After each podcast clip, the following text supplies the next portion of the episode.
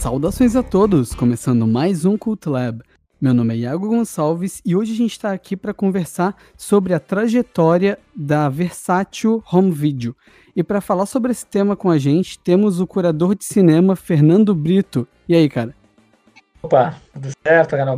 Muito obrigado pelo convite aí. Uh, uma honra participar aí do podcast de vocês.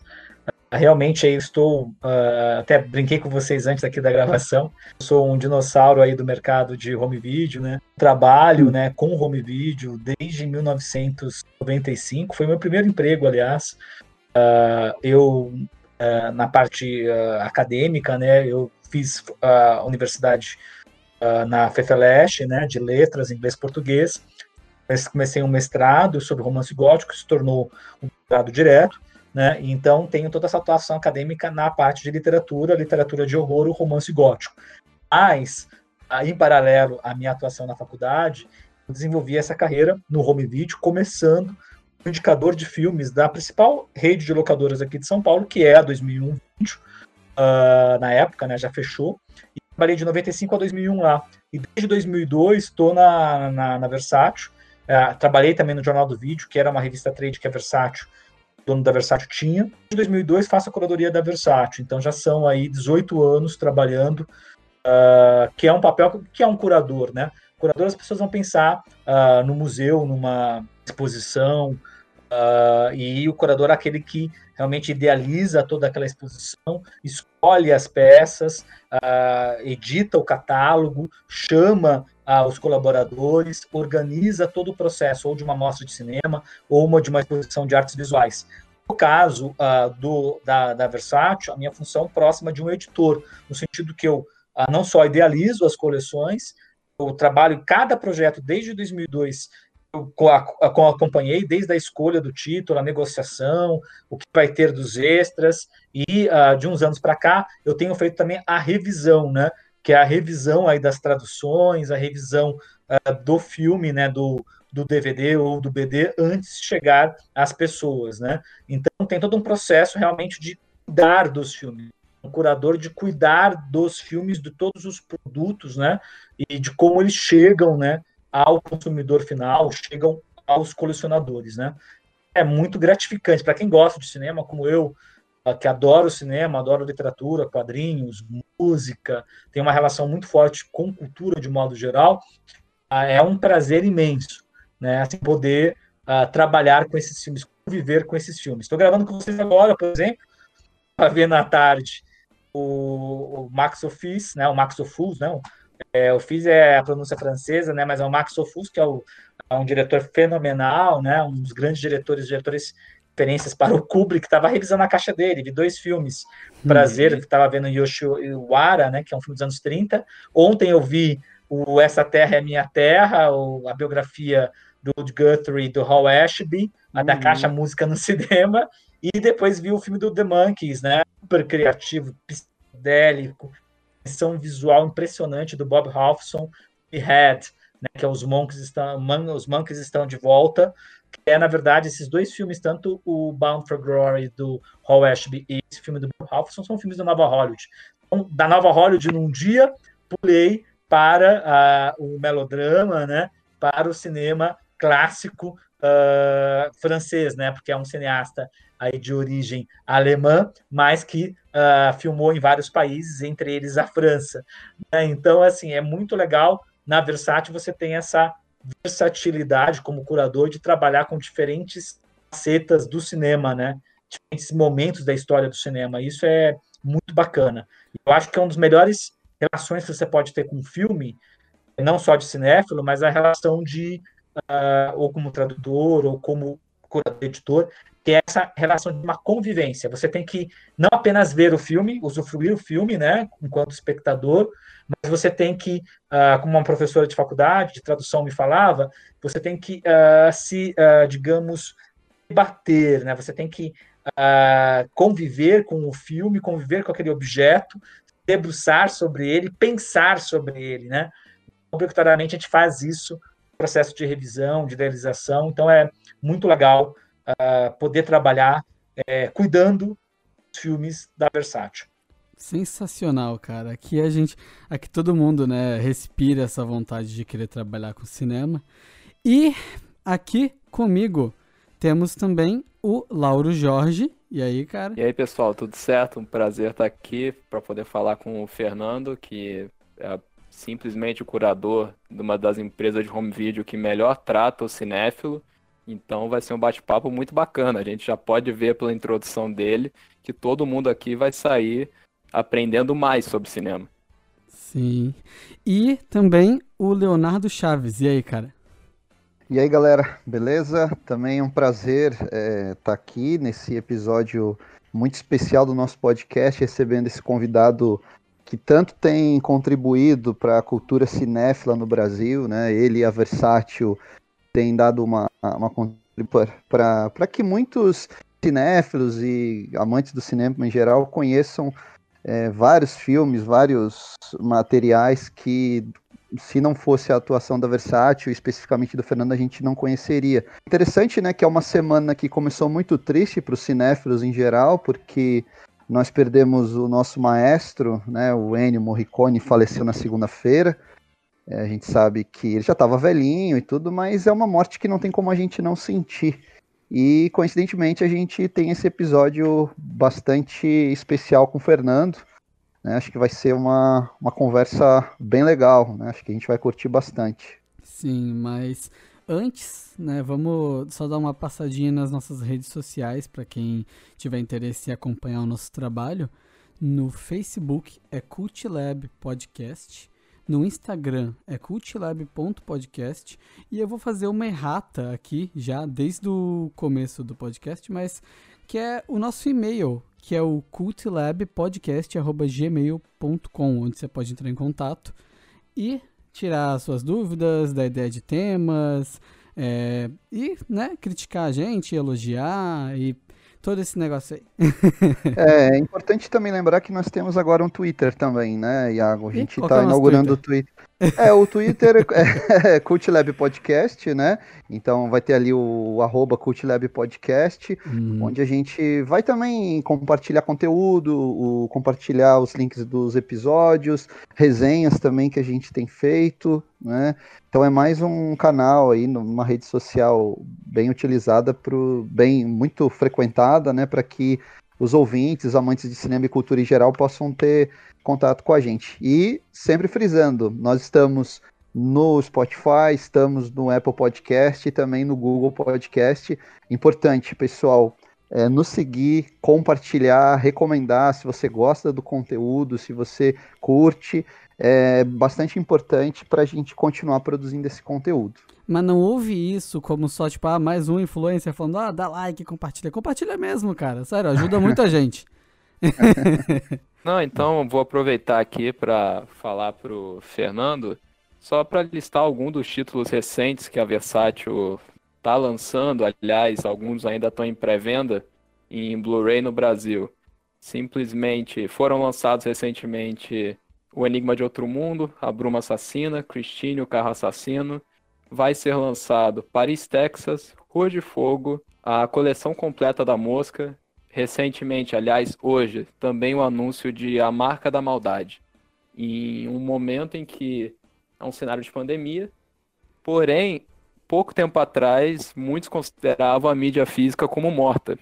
Então, eu queria perguntar para o Fernando é, como que a Versátil se mantém tão atual e tão alinhada com o consumidor em tempos tão pesados e como competir com o streaming. Acho que a pergunta é ótima que é, foi muito interessante agora com essa retomada do BD. Aí teve um comentário, eu sempre leio todos os comentários, né? Fazem nas redes sociais. Ah, mas o Fernando tá pagando a língua, porque ele falou ano passado que não tinha previsão de volta do BD, que os Blu-rays, não, infelizmente, não ia ter condições. É, real, realmente é uma história, digamos, até meio cinematográfica, o que aconteceu com o mercado de home video uh, de mídia física no Brasil, né? Porque é um mercado que já vem de decadência profunda há muitos anos, uh, que tem uma série de explicações. Primeiro, a, a perna forte do mercado para muitas empresas era o rental, né? Que eram as locadoras. tudo as majors, elas dependiam do quê? O rental, as locadoras, e o sell-through, que é a venda direta ao consumidor, nas grandes livrarias.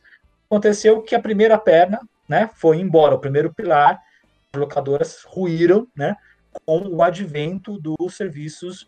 Uh, já começou o processo com as bandas largas, os downloads, mas, sobretudo, aos serviços de streaming, né, de vídeo on demand, como Netflix, como Amazon Prime, a Claro TV, Now, isso realmente sepultou a locadora. Então foi uma a, toda uma, uma parte do negócio das empresas do mercado de home lá praticamente aí uh, deixou de existir.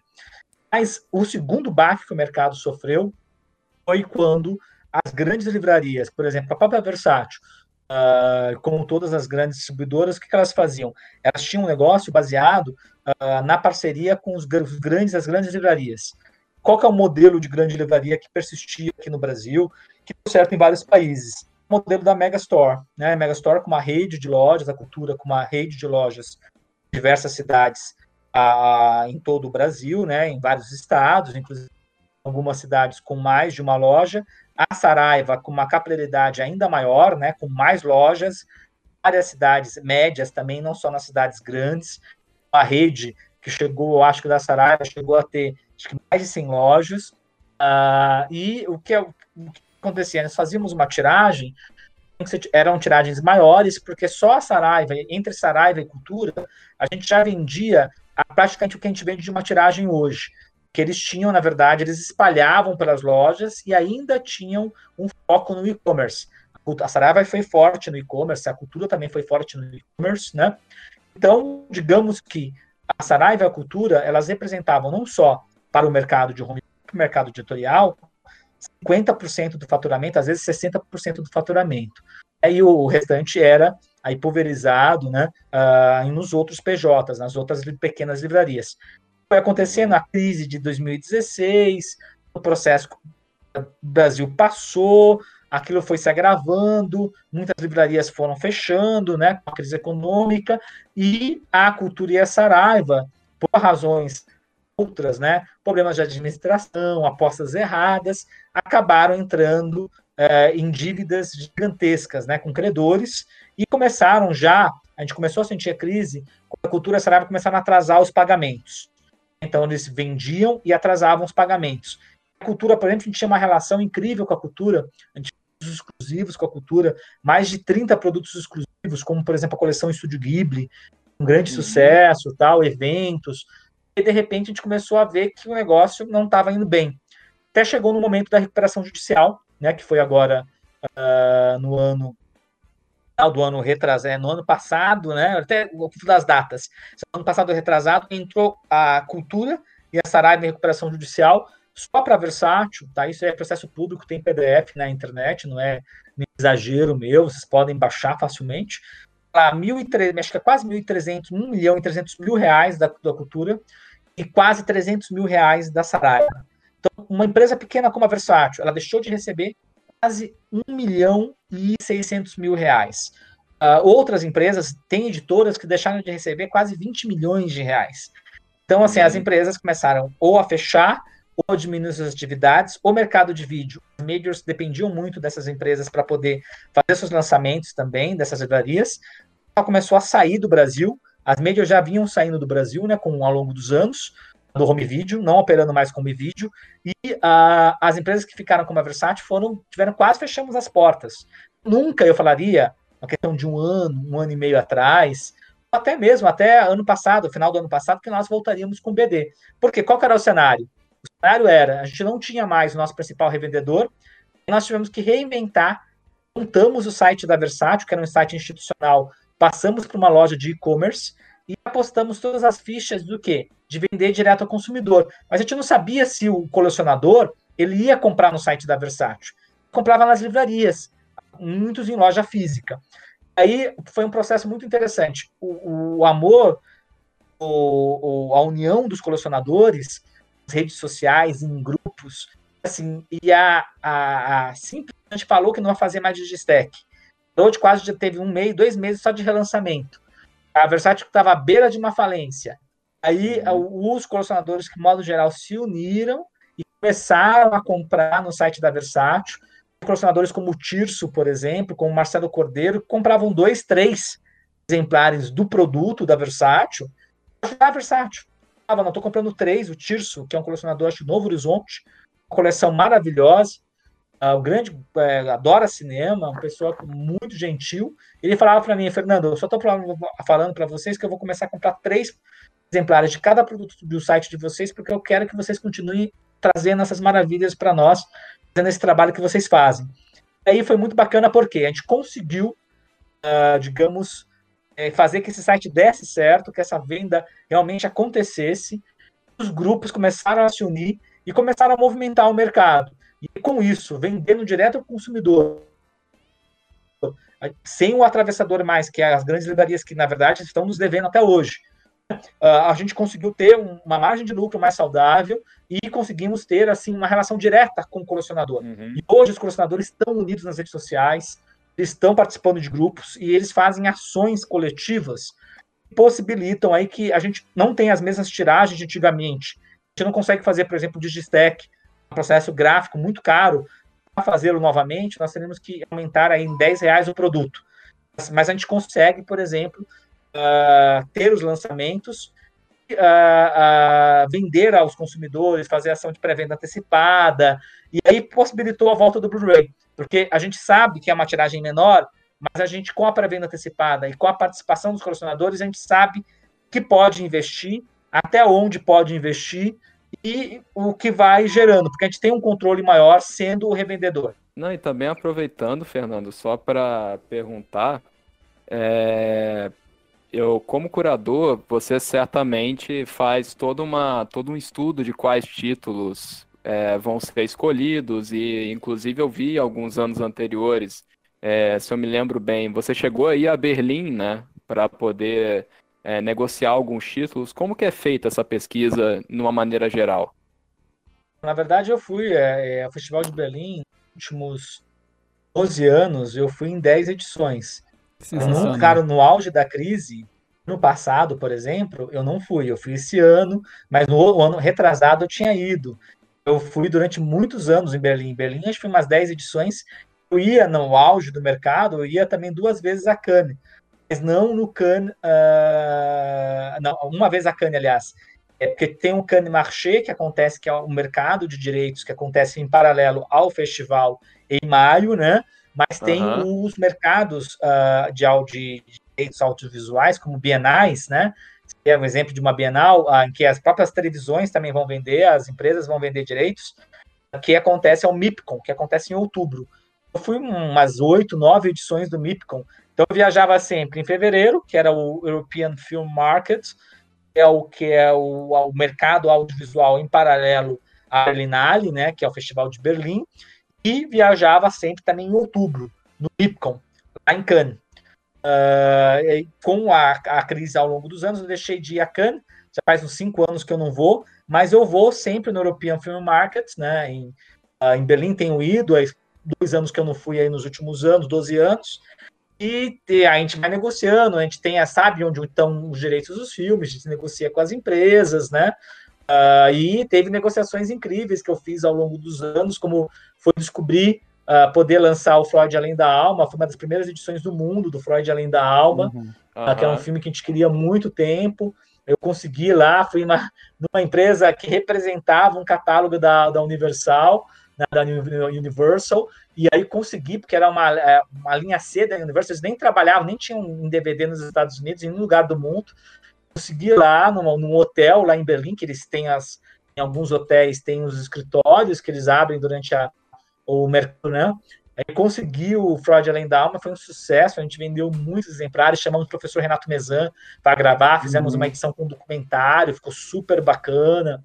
Uh, e, por exemplo, como uh, os direitos do Decálogo, durante anos procurando lá na TV estatal polonesa, a TV Polska, até que um dia eu consegui, indo viajar para São Paulo, eu estava em Berlim, consegui falar com o diretor da TV Post, que o negócio desandou, é, assim, é, não desandou, o negócio desatou, né, que estava complicado de sair, e uhum. Berlim Alexanderplatz também, que foi uma negociação incrível. Então, assim, é, eu tenho uma, uma, uma, larga experiência nesse sentido, também de saber uma coisa que, além de você pensar nessa questão toda, o importante é, é conhecer o mercado brasileiro, saber o que foi lançado, o que não foi lançado, com qual qualidade foi lançado, tentar oferecer nas coleções os produtos, assim, uma, uma mescla do que é inédito né, e daquilo que foi mal lançado, fazendo o upgrade, né? Cópia restaurada, uh, com extras, assim, oferecendo uma experiência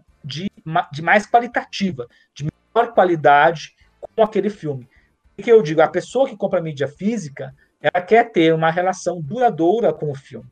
Uma relação de zapiar, uma relação de fast food, a relação do slow food. É isso que eu busco quando eu penso o produto na Versátil, eu penso em toda a história do mercado de, de home video brasileiro, como aquele filme passou, o que, que eu posso oferecer de novo. Isso que eu falo para o pessoal, gente, eu coloco, por exemplo, punho de campeão. Eu até dei um exemplo aí, uh, eu acho que para o Daniel, quando a entrevista que eu dei para ele, é um exemplo muito bom. O Punho de Campeão, do Robert Wise, que é um dos principais filmes de boxe da história do cinema, a, né, é uma vertente do filme A, que é o filme noir de boxe. A gente lançou os principais, né, o Body and Soul, Corpo e Alma, uh, com o John Garfield. Lançamos o Invencível com o Kirk Douglas.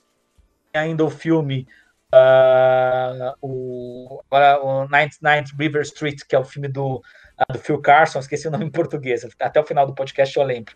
Uh, e aí nós lançamos o Punho de Campeão, o que tinha sido lançado em DVD no Brasil, uma cópia sem extras, restaurado, comentário em áudio do Martin Scorsese, traduzido Robert Wise. Olha o comentário em áudio, Robert Wise e Martin Scorsese traduzido. Poucas empresas traduzem comentário em áudio.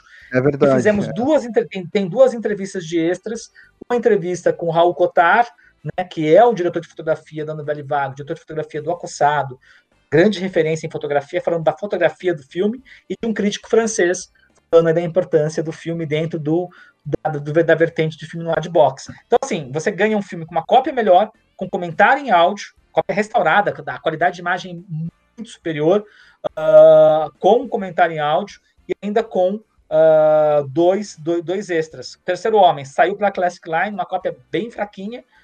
Agora na caixa filme no britânico, uma cópia linda, linda, linda, uma das melhores cópias SDs que a gente já lançou. Uh, e 74 minutos de extras inéditos. Você estava falando da, dessa, dessa questão né, da relação duradoura com, com, com, as cópias, né, com, com o material mesmo, né, com o produto, e até puxando pela memória, eu me lembro que, que teve, dá para ver essa, essa evolução da Versátil, né, porque eu tenho algumas caixas da Versátil mais antiga que eu comprei há uns 10 anos já, tem uma caixa do Bergman, tem uma caixa do Kurosawa, aquela caixa que vem o Rashomon, sabe? E realmente era uma caixa, era legal porque vinha os filmes ali, mas está bem longe desse cuidado que a Versátil tem nesses últimos anos, né? De você ter os cards. Então, por exemplo, eu tenho o card do Diallo, né? O, o, o volume 1. Uhum. Eu tenho, eu tenho a, a, a, caixinha, né? E os cards, eles decoram a minha sala hoje. eu enquadrei, é. né? Que a minha esposa até pegou, você tem que fazer alguma coisa, isso aqui é tão bonito, né? Eu falei, é. Aí ela deu a ideia, vamos fazer uns cards e, e colocar para decorar. Então, realmente, isso, isso é uma coisa que, que essa, esse tipo de experiência o streaming não vai te dar, né, Fernando? Sem dúvida, eu acho que é, você falou é, bem interessante. Só fazer uma correção: esse Kurosawa aí, que é coleção individual de DVD individual em luva, isso não é da Versace, isso daí é do concorrente, é da, é da Continental. Mas o Bergman, o Bergman é nosso, o Bergman é nosso. Porque o Kurosawa a gente já começou a lançar de gourmet. Porque mesmo as edições individuais, elas não vinham cards, tá? mas elas vinham uh, o filme restaurado com muitos extras, uma coisa inédita. Aliás, todo o Kurosawa, lançou quase tudo do Kurosawa todos os filmes do Kurosawa são upgrades com relação ao que foi lançado aqui antes do Kurosawa. Edições lindas, como do Kakagemusha, o, o próprio Yojimbo e Sanjuro, lançados juntos num Ah, é verdade, sim, né? sim. Né? O Kagemusha a gente lançou com um filme que o Kurosawa fez o roteiro, Vingança de Samurai, que é do Kazuo Mori. Então, assim, bem bacana.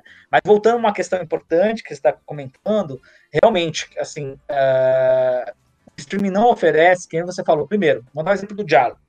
Jalo, uh, você. Ah, de vez em quando aparece o perfume da senhora uh, de preto, tá lá numa, acho que você estava na Amazon, às vezes aparece um Martino, aparece um Argento, mas assim, muito difícil, né, de aparecer, às vezes as cópias não são muito legais, e, mas o mais importante, quando você tem uma coleção que está com nove volumes, a coleção toda é pensada para o público de diálogo, ou seja, ela tem uma cor, né, o diálogo como as capas da, dos livros da Mondadori, Mondadori de Milão, né, os livros policiais, de onde advém o nome né, do gênero, porque para o italiano o suspense, de um modo geral, o, o, romance policial, ele é um giallo, justamente por causa desses livros publicados pela editora de Milão, que era uma série de romances policiais.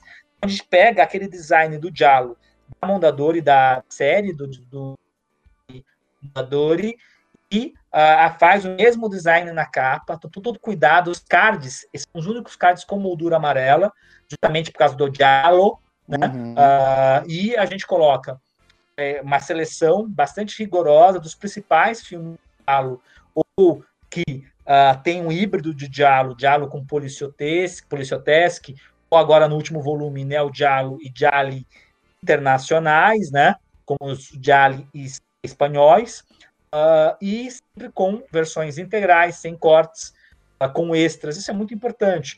Esse cuidado da, da escolha do título, pequenas mostras de cinema que você tem na sua casa. Então, Diálogo Volume 1 é uma mostra com quatro ali fundamentais. É, Diálogo, porque uhum. o plural de diálogo não é diálogos. italiano é no i, né? Diali. Uhum. Então, aí o Diali, uh, os Diali da caixa do volume 1, uh, por exemplo, você tem o Lúcio Fulci, isso. Segredo do Bosque dos Sonhos, que é uma uhum. dos cinco maiores Jali, e é um uhum. Jali que sai, né? Não é um Jali urbano, é um Jali, na verdade, uh, que vai né, para o interior da Itália fazer um, um Jali, uh, um diálogo anticatólico com eco do monge The Monk do Lewis. Sempre falo que tem um eco gótico no, no, uh, nesse filme é, excepcional do, do Fult, né? O Segredo do Bosque dos Sonhos. Você Sim, tem, por exemplo, tem seis um, mulheres tem um nome... assassino. Esse ele tem um nome em inglês, como é que é mesmo? A, a, do, desse do Foot? É o. Don't, don't torture, uh, torture a duckling. Don't, é, ah, don't é, torture é, Duckling. É isso. The, isso. É, Torture Duckling. E aí não, não se sevetia um, pe, é, um paperino, né? Porque na Sim. verdade ele queria colocar no título a referência ao o Pato Donald, né? Uh, só que, uh, porque na verdade uh, tem aquela ideia da, da, da infância maculada, da infância é, corrompida, porque é o, o, tema do filme, isso é um assassino de crianças, né? E uh, tem uma relação com o Pato Donald. Ele não pôde, né? Porque houve toda uma. aparece o boneco, né? Mas ele não pôde usar, o assassino não podia usar, tem essa uma relação com o Pato Donald bem estabelecida, tão evidente. Aí no final, ele, ele na carreira do Fult, quando ele faz o Estripador de Nova York, Aí ele usa, né? Porque o assassino usa a voz do Pato Donald, como se fosse a voz do personagem, né? O assassino o serial killer do, uh, o, do Trepador de Nova York. Mas, por exemplo, você tem o Fult, você tem o Martino, né? Com o Estranho Vício da Senhora Ward, você tem o Mário Bava com Seis Mulheres para Assassino, que é um diálogo fundamental, e o Argento com um já quase neo-diálogo, né? Um diálogo do final do ciclo, é o excepcional Tenebre, né? Ah, então, assim, Tenebre, é, na mesma que tem Tenebre com aquela famosa cena da grua, né? Que tem a. A cena da grua no prédio, que explora toda a arquitetura moderna, né? E sim, aquele assassinato, sim. inclusive o famoso action painting de sangue, né? Que é como se fosse uma pintura do expressionismo abstrato. O braço da personagem é cortado e ela torra sangue, o torso dela, na parede como se fosse um action painting. É muito bacana, né? Final, Inclusive... uma das grandes mortes operísticas do Argento, né? Tem, é, um, é, um, é um grande, acho que é um dos grandes filmes do Argento. E, assim, os quatro grandes mestres do diálogo, né, os grandes diretores do diálogo, os quatro grandes diretores estão representados no volume 1. E, ao longo dos outros volumes, as pessoas tiveram acesso aos Jali do Aldo Lado, ao, de outros diretores importantes, Máximo Dallamano, uh, por exemplo, ao, eu gosto muito, Luigi Bazzoni. Uh, então, assim, foi muito bacana. Ou seja, uma coleção com nove volumes que lá já trouxe o creme de la creme do Diallo. O que falta uhum. hoje sair dos mais importantes algum filme do Lenzi, o Casa das Janelas Sorridentes do Pavati, o Paulo, o Paulo Cavara com o filme do Vento Negro da, da Tarântula, mas de um modo geral, já uma coleção que já contribuiu, fez história no mercado de vídeo, trazer, ou seja, um recorte curatorial, um subgênero importante. Aliás, eu tive o prazer de dar cursos sobre diálogo, né? uh, dei curso sobre Marubava, tal, vários cursos sobre Marubava, então foi muito bacana de uh, esse papel que a Versátil cumpriu nesse sentido. Cumpriu com o filme de samurai, com 80 filmes lançados da tradição do Jedagek Shambara, Shambará. Cumpriu com Bergman, com quase 40 filmes lançados, com Fellini, com Visconti, com Mário Bava, que a gente não conhecia, conheceu pela Versátil. Assim, eu fico muito feliz, enquanto curado, como curador, não só da Versátil, mas como se eu fosse um programador de uma sala de cinema. tivesse feito várias mostras ao longo de vários anos, e tivesse feito retrospectivas dos diretores. Então é a mesma sensação que eu tenho quanto curador da Versátil. Fazer essas retrospectivas através das caixas. E o mais bacana é que ela não, as retrospectivas elas não se detêm apenas no recorte do diretor, no conceito de um autorismo. Também elas abordam o cinema de gênero e trabalham com caixas temáticas. Então, foi muito bacana assim, é, ter essa possibilidade, ter essa carta branca, que é a versatilidade, de trabalhar aí com essas sessões, de fazer esse processo todo. Isso é, é muito, muito bacana. Não, inclusive, inclusive, eu até ia comentar ali do Tenebre, se eu não me engano, o Tarantino falou que a morte favorita dele do cinema é a cena do braço, né? É a cena que realmente pinta a parede de sangue. É uma cena icônica mesmo. Mas eu ia comentar que você também mencionou o Kagemusha do Kurosawa, e eu tava me lembrando que o meu primeiro salário de estágio foi comprando o box do Kagemusha e também do Yojimbo, que foi, foi bastante temático.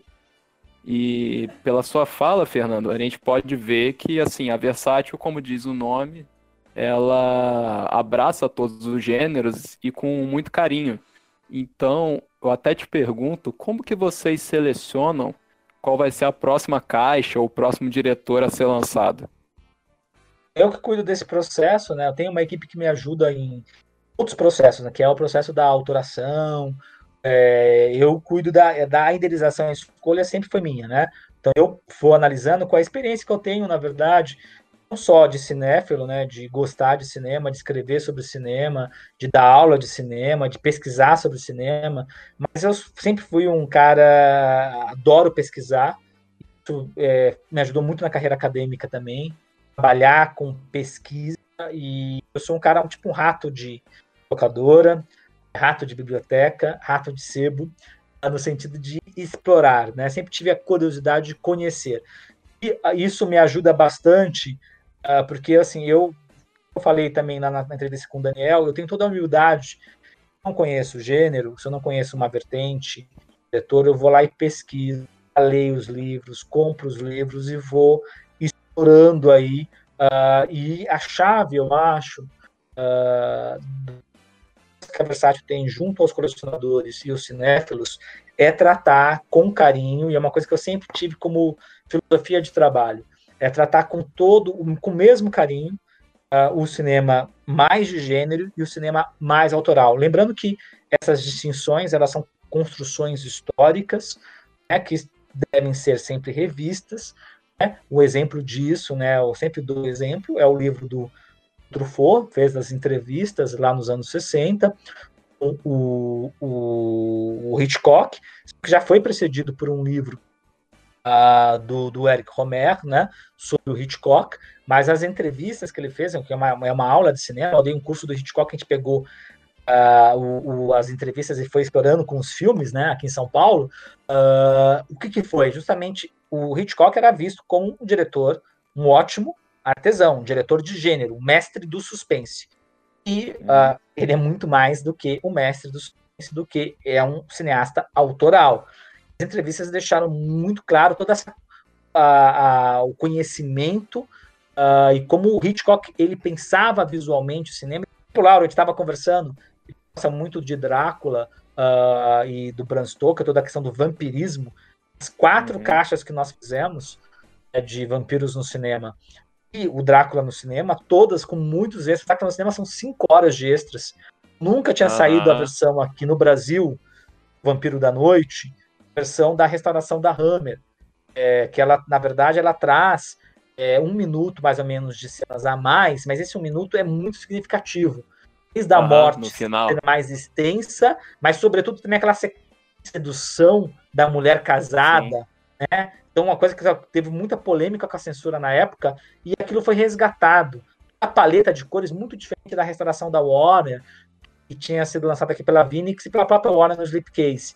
Uhum. Além disso, quase duas horas de extras só sobre Vampiro da Noite e o seu papel na evolução do gênero de terror.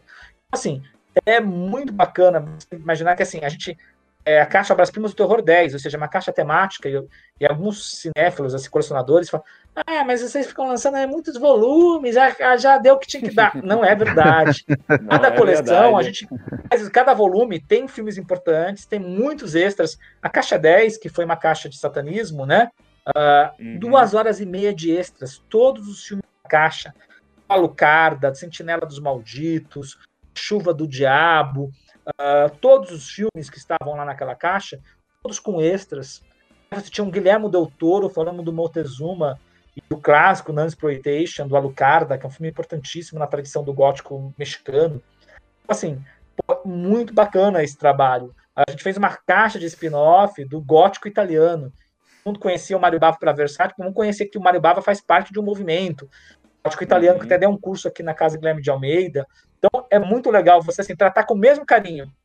Fazer essa ponta, como a ponta, por exemplo, de um Tarkovsky, com o arte do Tarkovsky, parceria com uhum. Solaris, com o CPC Umi Filmes, ou, por exemplo, com o Dreyer, né? Ah, então, esses diretores artístico, né, autoral, mais autoral, e de um cinema de gênero. Então, é muito. É, esse mesmo tratamento ele, na verdade, é o que cativa o colecionador. Ainda mais, por exemplo, um público que era muito judiado aqui no Brasil, que era o público que gostava de terror. Edições uhum. péssimas, horríveis, né? cópias com é, formato errado, cópias cortadas, dublagens que não eram as dublagens ah, consideradas as principais, sem uhum. extras, traduções horríveis. Né? Então, assim, esse público era muito maltratado. E a gente pôde, na verdade, eles ficaram encantados esse tratamento. E aí, você falou bem, não só o filme, você ter os extras, ainda você ter o quê? A memorabilia. É aquilo que eu falo. A experiência do home video, bicho, colecionismo, de colecionador, quando bem tratada, ela proporciona o quê? Você conviver com os filmes e tudo aquilo que os cerca. Então, por exemplo, quando você pega uma caixa como Captor Essencial, você não tem só o Enigma do Outro Mundo, Bruma Assassina e o Christine. Você tem os cards dos filmes, não tem esse aspecto da memorabilia, como você falou do diálogo, você até pôs na sua sala, vários clientes fazem isso, fazem mosaicos, fazem. Tem uns que fazem umas pastas muito bonitas, até me mostraram. E você tem o quê? O comentário em áudio do John Carpenter traduzido, você tem dois documentários gigantes sobre o Enigma do Outro Mundo comentário sobre cada um dos filmes, ou seja, você tem o que teria em livro. Quem é trabalha com academia sabe disso, como é importante. Eu, eu trabalho com literatura. É muito legal quando você pega uma edição, por exemplo, Penguin, uh, da Oxford, uh, que uh, Penguin Classics. Então você vai pegar, por exemplo, um Hard Times do, do, do Dickens, né? Uh, uhum. Você pode pegar uma edição da Popular, uh, Penguin Popular Classics que não tem nada, só o texto. Legal. Isso você baixa, é fácil de ler na internet, PDF, inclusive. Se você pega uma edição que tem é fácil, nota de rodapé, the reading, né, leituras, sugestões de leitura, é, pós-fácil. Às vezes você tem traz um mapa é, de onde se situa a ação do romance, um glossário, entender algumas expressões do romance. Assim, você tem toda uma cabedal de textos, né, assim, de um aparato acadêmico. Se você for estudar o Dickens, ou se você gosta muito do Dickens e quer explorar fundo todos os personagens, as referências, todo esse contexto, você vai ter através dessa edição. E a mesma coisa aqui com os filmes. Você vai é, ver os filmes, vai poder vê-los várias vezes, com qualidade, sabendo que está com uma boa cópia, uma boa tradução, vai poder ver os extras, vai poder mostrar para os amigos. Isso é, é muito bacana serve de material para a gente em sala de aula. Quem trabalha com cinema vai dar aula de cinema, atividades com os alunos, mesmo que não trabalhe com cinema, trabalha com outros outras áreas, mas quer usar um filme para ilustrar, você tê-lo em boa qualidade em mídia física facilita muito. Quantas aulas eu fui dar presenciais aqui em São Paulo e não tinha o filme, é para baixar, eu baixava, mas a legenda é horrível. Ninguém é obrigado uhum. a saber o idioma original, né? Eu sou tradutor de inglês, mas ninguém é obrigado a saber inglês, ou entendo, eu também trabalho com italiano, ninguém é obrigado a saber, é, você tem que ter as legendas em português.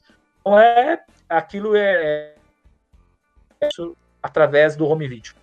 Sabe que você falou de, de, vários cineastas aí que eu tenho certeza que a Versátil ajudou a popularizar no Brasil. O, o Mário Bava mesmo, eu me lembro que eu conheci antes o Lamberto Bava do que o Mário Bava. Né? É, Porque o, o, o Lamberto, é, ele, ele, fazia vários filmes de terror, né? Eu me lembro que, que eu pegava filmes na locadora ainda na época do VHS, e se não me engano, saía pela FJ Lucas, né? Os filmes Isso, do, do opa, Lamberto. FJ Lucas. Eu lembro até da lombada. Eu parava na, na 2001 e eu lembrava das, eu lembro das lombadas dos VHS, das capas. Isso, o Demons, né? Demons é Lamberto Isso. Bava, né? Lamberto Isso. Bava, opa. Isso, isso. Aí depois eu vim conhecer o, o Mário Bava, soube da influência dele pro, pro terror, enfim, e a, a, a, o filme, né, o que foi do qual foi retirado o nome da banda, né, do Black Sabbath, né, o filme do, do Mário Bava, né, o, o é, como é que chamou no, o... como, chamou, como que chamou no Brasil? É o, as, as três faces. Máscaras do terror.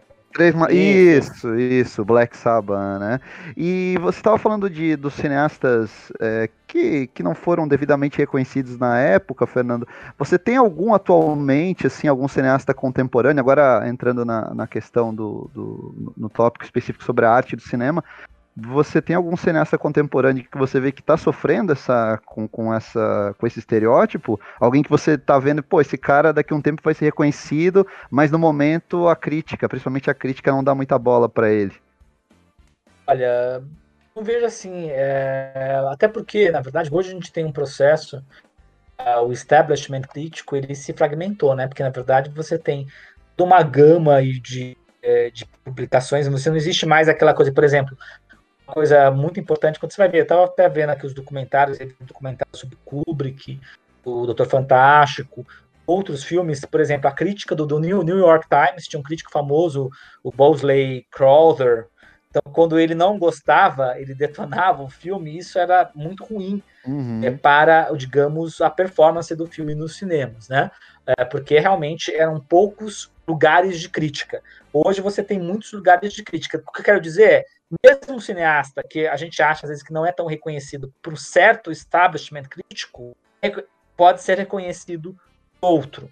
Né? Uhum. Então isso você tem. O que eu acho que tem hoje é assim, alguns cineastas que são endeusados, uh, isso sempre houve também na história do cinema, né? É que eu acho que talvez não passem por um processo crítico lá na frente.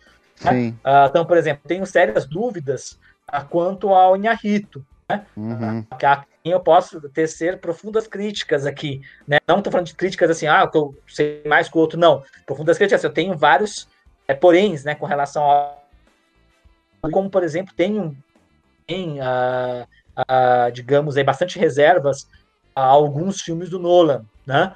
Uh, e eu acho que assim, uhum. o Nolan e o Inharito, eles acabam por uma, uma, toda uma ideia de um discurso, até um reconhecimento parte da academia, sobretudo o Inharito e os mexicanos, de modo geral, os três amigos, são endeusados, tornam uhum. gênios do cinema de repente, né? E aí a gente fica, eu fico meio assim, meu Deus, é, onde, onde isso está indo, né? É, porque realmente você vê que comparam o Inharito, Tarkovsky, acham que aquilo é o Tarkovsky, é, é. ou quando ficam falando que é um grande mérito o, Bur o Birdman ser, ser, filmado todo em plano sequência. É. Como se o plano tá vendo? Eu falei, si ó. Só, é. o plano sequência por uhum. si só fosse é, é, é, é, qualitativo, o uso do plano sequência por si só é qualitativo. O Altman já tirava sarro disso, a abertura sim. do jogador.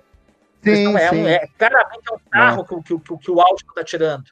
Né, com a referência à marca da maldade, mas assim, tá tirando uma. É, é, como que, na verdade, é isso que o Inácio Araújo, alguns críticos vão apontar, como a, a gente tende, na, na, na, cultura que nós vivemos hoje, muito bombardeada de informações, uma cultura da, da muito fugaz, né, é, dos likes, das coisas da, da, do, das redes sociais, é de como a gente consegue cair em certas falácias, né? Do virtuoso, como a virtuose ainda, ela acaba conquistando as pessoas, né? Então, que é a poeira nos olhos. Como as sim, pessoas ficam encantadas, às vezes, com esse tipo de coisa, é, sem pensar, não, olha, o plano de sequência é importante? É muito importante, é um recurso de linguagem, mas ele por si só não garante a qualidade, a, a, a se o filme é bom ou não. Tentar, é, aquilo é adequado à forma, ou seja, aquela forma hum. é adequada àquele conteúdo, aquilo tem um, um estofo dramático, ou é só uma, uma demonstração uh, técnica do diretor? Se for é. só uma demonstração técnica do diretor, não, não, não é, é, o que? É um truque publicitário? É para encantar, para deixar as pessoas. Oh, oh, legal, olha o plano de sequência, pô, meu, que demais. não é isso. Eu tava vendo o Bob Halfson agora no, no Red 68. Super criativo, com a psicodelia, com mudança, metalinguagem, aquilo, mas aquilo tem um sentido aquilo como ele está construindo aquilo e pensando já numa transição que vai haver no rock, o pós-moderno, que vai vir glam rock, feito de autenticidade do rock, da virada dos 60 para os 70, né, quando uhum. o Bowie vai falar você é a puta do rock and roll para você, ele vai quebrar uhum. essa coisa da autenticidade, uhum. né? assim como o Roxy Music também vai, o glam vai pegar isso, o Todd Haynes pega muito bem no Velvet Goldmine, Red está uhum. pegando aqui no 68, já entendendo aqueles processos de pós-modernização, de referência da forma, um monte de coisa que está acontecendo lá no rock. Aquilo faz muito sentido. Aquilo não é exibicionismo do Bob Halfson na forma do Red Nicholson. Aquilo tem. Entendeu? Tá lá justificado o uso da forma. Não é forma pela forma. Hoje, infelizmente, você vê, por exemplo, com todo respeito, vocês podem adorar o Nolan Dunkirk. O Dunkirk é, é uma experiência que é um pastel de vento. Tecnicamente bem feito, é tecnicamente bem, vento, bem feito, mas pega o Nascido para Matar do Kubrick, pega o Feita de Sangue, pega é. lá atrás o grande desfile do King Vidor, pega sim. o Rei Cidadão, pega os filmes que realmente trabalham a experiência da guerra, tecnicamente brilhantes, mas que trabalha com toda a experiência humana e dramática, não com aquele. Na verdade, você vê que o mais interessado para ele, interessante para ele, é o formalismo. É, é o, frio, o, Nola tem esse problema mesmo da frieza, né? Ele não consegue, não consegue trabalhar a emoção. Você vê que ele tem o domínio da técnica, acho que isso ninguém nega ele, né? Mas ele tem esse problema. Da forma, né? É um exibicionismo da forma. É, o Dunkirk, para mim, ele, ele sofre com isso também. E acho que até o, esse do Sam Mendes, o 1917, ah, é, sim, não sei o é. que vocês acham, acho que ele, ele também sofre. falar isso. Né? Também acho falar, trabalho lindo, do, trabalho lindo do, do, de fotografia, né? Não, absurdo, uh, absurdo. 17, absurdo. É, é, é, absurdo. Mas também sofre do mesmo problema. Roger Dickens, né? Roger Dickens acho que é, é um gênio monstro, mesmo, né? né? É um monstro, monstro é. Mas o filme é um filme frio também, né? Ele não consegue te passar muita emoção. Esse é um, não, esse é um e, problema que. E não tem nada novo no filme, né? Isso que é o pior de tudo. Ele não. Ele ousa nessa parte técnica e, convenhamos, ousa, só que por exemplo, até um lançamento da Versátil de alguns anos atrás, o Arca Russa. O Arca uhum. Russa é um filme todo filmado, é. todo feito em plano de sequência, de verdade, verdade. diferente do 1917. É.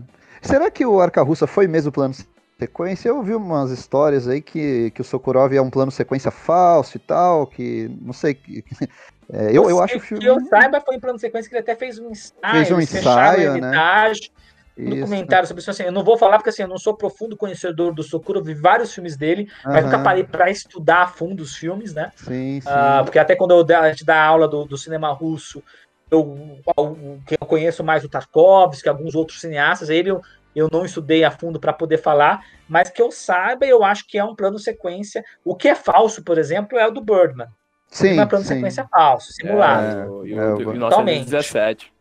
17 e tal. Então, assim, mas assim, qual que é o problema? De parar para discutir que o filme é o plano sequência, gente, é, é, isso que eu fico bobo, que assim, como se fosse o fato dele ter o plano uhum. sequência, oh, é. é o máximo. tava vendo aqui, por exemplo, ó, tava vendo aqui um dos mestres do plano sequência. Se você pegar a história do cinema, grandes mestres do plano sequência, uh, o Mizuguchi, né, com o Unseen One Shot, uhum. e você uhum. vai pegar o Max Ophuls. Max Ophuls uhum. é o cineasta que o Kubrick adorava. O Kubrick uhum. vai estar filmando a feita de sangue, no mesmo estúdio que o, o Max Ophuls filmou seu último filme, o Lola uhum. Montes. Né? E uh, o que acontece? Ele, uh, o dia que ele vai começar as filmagens, se eu não me engano, no segundo dia de filmagens, é o dia que o Max Ophuls morre. Ele vai fazer uma homenagem ao Max Ophuls. E ele adorava, por exemplo, o filme que eu assisti hoje, um dos filmes que ele adorava, O Prazer, que é da trilogia lá francesa da fase final do, do, uh, do Max Ophuls, né, que é o, é o Prazer, Conflitos de Amor e Desejos Proibidos, o Madame D. E o Ophuls era um mestre absoluto do plano sequência. A movimentação de câmera no filme do Ophuls é uma coisa uhum. impressionante. E, assim, mas tem toda uma função dramática né? do da figura a figura no seu, no seu ambiente e o que aquele plano sequência ele vai fazer, o que a câmera, ao se deslocar, ao acompanhar a personagem por aquele cenário, a ideia de fluxo de movimento, vai ter uma ideia de um movimento dramático. Perfeito disso, tem um filme que eu até dou em curso, que é Na Teia do Destino, The Reckless Moment, uhum. que é um filme uhum. lá maravilhoso. Se vocês não assistiram, assistam é, nos próximos dias. Um dos melhores filmes no ar de todos os tempos, que é um com a John Bennett, com James uhum. Mason. Depois foi refilmado como Até o Fim, né, recentemente, com a Tilda Swinton. É um filme que é um melodrama no ar de uma mãe. Na verdade, ela vai, é, a filha acaba se envolvendo com as figuras aí do submundo, uh, que ela tem que cuidar de uma casa com o marido ausente, o marido trabalha em outra cidade, de vários filhos, é sobrecarregada, ainda cuida, acho que se não me engano, a sogra ou o sogro mora na casa, e aí a câmera ela vai se deslocando pelos ambientes, acompanhando aquela mãe na sua rotina, naquela coisa muito rápida. Então ela vai entrando, saindo nos lugares, subindo a escada, o filho vai subindo, vai entrando, aí a câmera vai acompanhando. Inclusive um plano sequência fabuloso é quando vai a, o, o Noir, que na verdade não é só o Chiaro Escuro, não é só o expressionismo, é o expressionismo, aí tem a herança do expressionismo. Que é o preto e branco, o Chiaro Escuro, não é um recurso estilístico, não é uma. Desculpa a palavra aqui, gente. Não é uma fetiche. não vou até falar aqui, uhum. mas não é o fetiche vazio do Frank Miller, do Sin City. Uhum, entendeu? Que é pegar sim, aquela coisa extremamente estilizada e banalizar o filme no ar no seu fetiche. Tá? Aquela coisa horrorosa que é o Sin City. É pegar o quê? Trabalhar o noir no sentido dramático, das sombras morais. Você tem uhum. aquele cenário que é, é na, é na praia, é no mar, lá, aquela casa. Aí anoitece, essa mãe ela tá fechando as portas lá e ela ouve um barulho. E aí você vai vendo o quê? Tem um pouco de luz na casa ainda, aí vai, vai entrando a, a, a sombra. A gente vai acompanhando que, na verdade, esse barulho é a filha que matou esse namorado do submundo, um cara lá meio envolvido numa boate com os criminosos mata ele acidentalmente numa discussão na casa de barcos da família. As sombras adentram na casa daquela família. E a câmera, o plano sequência, ele dá a dimensão dessa personagem que desloca por esses ambientes, fazer várias coisas, essa mulher sobrecarregada e esse deslocar dela para o ambiente que vai estar tá lá, a sombra, que é a morte. Então, assim, que essa movimentação de câmera, o plano sequência no Ofus, tem toda uma função dramática ligada àquela personagem, ao fluxo da vida, ao fluxo dessa vida sobrecarregada da personagem da Joan Bennett, que é essa mãe, uhum. verdade, que é aprisionada naquela casa. Assim, o plano sequência é muito. É, é, ele é importante assim. O plano sequência, o close, uh, o close extremo, o uso do zoom, o uso do desfoque da câmera, né? Uhum. o uso da, da, da, panorâmica, né? todo tipo de pan, grua, uh, o plongé, o contra-plongé, uh, todas essas angulações de câmera, movimentações de câmera, definição do enquadramento, né, que tipo de plano você vai fazer? É o plano médio, uh, o primeiro plano, plano aberto, isso tudo, na verdade, é a ideia da câmera, né? Aí eu voltando lá aos franceses, a câmera como caneta, ou seja, você tem com a câmera você vai escrever a sua narrativa visual. Então é muito importante você ver como o diretor ele usa esses elementos. Aí você acrescenta a ideia da montagem. Só que a montagem é uma outra dimensão importante do cinema, mas ela se dá também dentro do próprio plano, dentro do próprio enquadramento. Você já decupa com a câmera, não só depois na mesa de montagem. Na verdade, assim, é, é, é por isso que é importante você conhecer a linguagem cinematográfica e tentar entender como cada diretor usa aquilo para você conseguir distinguir né, o que, que é virtuose, o que, que é técnica pela técnica, o que, que é realmente estar a serviço de um projeto estético, né? De algo realmente que o diretor ele ah, ele está sabendo o que ele está fazendo. Ele está realmente pegando uma forma e trabalhando bem essa forma de acordo com o conteúdo, com o seu pressuposto estético, com o que ele quer tratar o tema, com a sua visão de mundo, né? Então ele vai usar isso, né? Então isso que é, por isso que eu falo que é muito legal a gente é, os, os usufruir no primeiro momento, e se entreter com os filmes, é claro, mas depois, isso é a importância da convivência, é saber como os filmes são feitos. Deixar de daquela primeira nível de interface, de experiência, que é o, o que é o filme. Beleza. Poderoso Chefão, como que é a história? Como termina a história? O que acontece com a família do Corleone? Oh, ótimo. Pois como é? O que o Coppola está fazendo lá? O que é aquela, aquela releitura do filme de gangster? O que, que é aquele casamento, na verdade? Uh, tem uma relação com o, o, o Leopardo, por exemplo?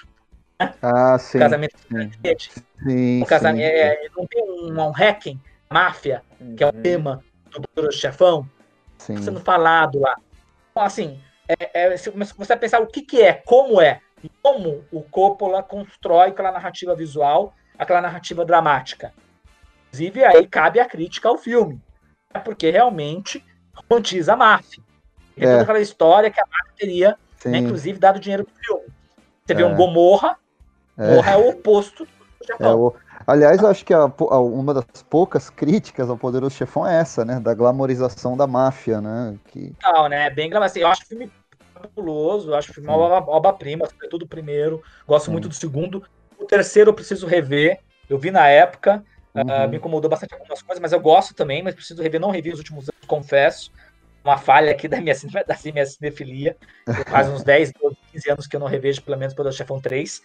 Mas uh, eu acho que realmente, assim, uh, reconheço o filme, acho que o filme é fabuloso, adoro o Coppola, mas é um filme que, que glamoriza a máfia, glamoriza a máfia. Claro que tem todo um dilema moral, peso, a tragédia que acontece na família dos Corleone, família que se desagrega, né? É, e o que ele paga é um preço muito duro, muito pesado. Lembrando que a sua filha morta no final, depois daqueles Sim. famosos acertos de contas operísticos, né? Ela é. morre, né? No degrau desse, da. Aliás, é o grande problema. acho que se você for rever o filme, talvez você identifique isso também. Me parece que ainda é o grande pro problema a Sofia Coppola ali como a filha. Diretora talentosa, uma péssima atriz, né? Pois é, pois é, né? Ela Não, é uma e... cena que exigiu uma atriz melhor, né? Não, e pior é descobrir que na verdade era para ser o Inona Ryder, né? Isso que é o mais isolador. Eu passei uma das maiores frustrações da minha vida de cinéfilo. Eu tava em Berlim, consegui o ingresso a ver a estreia mundial de um filme do Werner Herzog. É. Fiquei puta empolgado, pô, Herzog, puta diretor, cara. Tem uma de Casper Hauser que eu sou apaixonado e tal. Aí era a refilmagem lá do Ferrara. É. Era a refilmagem do Ferrara? Não, não, não era. Pior ainda. Era do, era do James do Franco? Ah, do, do, James Franco. É. Cara, sem brincadeira, eu estava lá, um belíssimo lugar, um, um teatro cinema, é, um dos maiores lá de, de Berlim é o Friedrichstad Palast. tava lá, lotado, com a coisa de gala. Não tava, o Herzog não tava lá, mas era a primeira sessão no festival, porque ele filme não tava participando da seleção oficial. Ele era é, paralelo, né? E aí, beleza, começam a dar risada naqueles diálogos românticos, James Franco com a, a Nicole Kidman. Cheia de Botox, fazer Cara, uma mocinha é, mais jovem. Nicole Kidman tá muito Lawrence Arabia de Constrangedor. cenas eram tão mal dirigidas, romantismo tão, tão de segunda, de terceira. Meu Deus, o Herzog fazendo isso, meu Deus do céu. Eu sempre lembro do Marcelo Miranda, que é um cara muito legal, um crítico, amigo meu lá de, de Minas Gerais, tem até um podcast também, acho que é o Saco de Ossos. Marcelo Miranda, ele ah, me contou que ele estava uma vez que ele foi para Cannes, foi justamente quando estreou Drácula 3D. do, do Argento. O Argento e a. Aquele com Rutger Hauer? É, Esse, é uma bomba. O Dário e a Argento na sala de cinema. E ele foi ver o Drácula 3D e falou: o filme é uma merda. Mas só de eu estar lá do lado do Dário Argento, da Argento, a, a merda até que deu pra passar. Porque assim, o Drácula 3D é revoltante. Você, é horrível. Eu gosto do Bram Stoker, gosto do romance, trabalho com romance. Inclusive, trabalho e dei aula sobre romance. Se você pegar e ver aquilo lá, o Dario Argento fazer aquilo, então é muito triste, né? Você fica assim. Por isso que eu falo pra você, é, cada filme tem sua regra do jogo. Ah, você tem que tentar entender as, as regras que estão lá. Por isso que não dá para jogar todos os filmes da mesma maneira. É, mesmo Isso o é Argento, muito, né, muito né Fernando? Mesmo os filmes do Argento, que são filmes que você vê que são filmes feitos ali, né, de forma muito artesanal, né?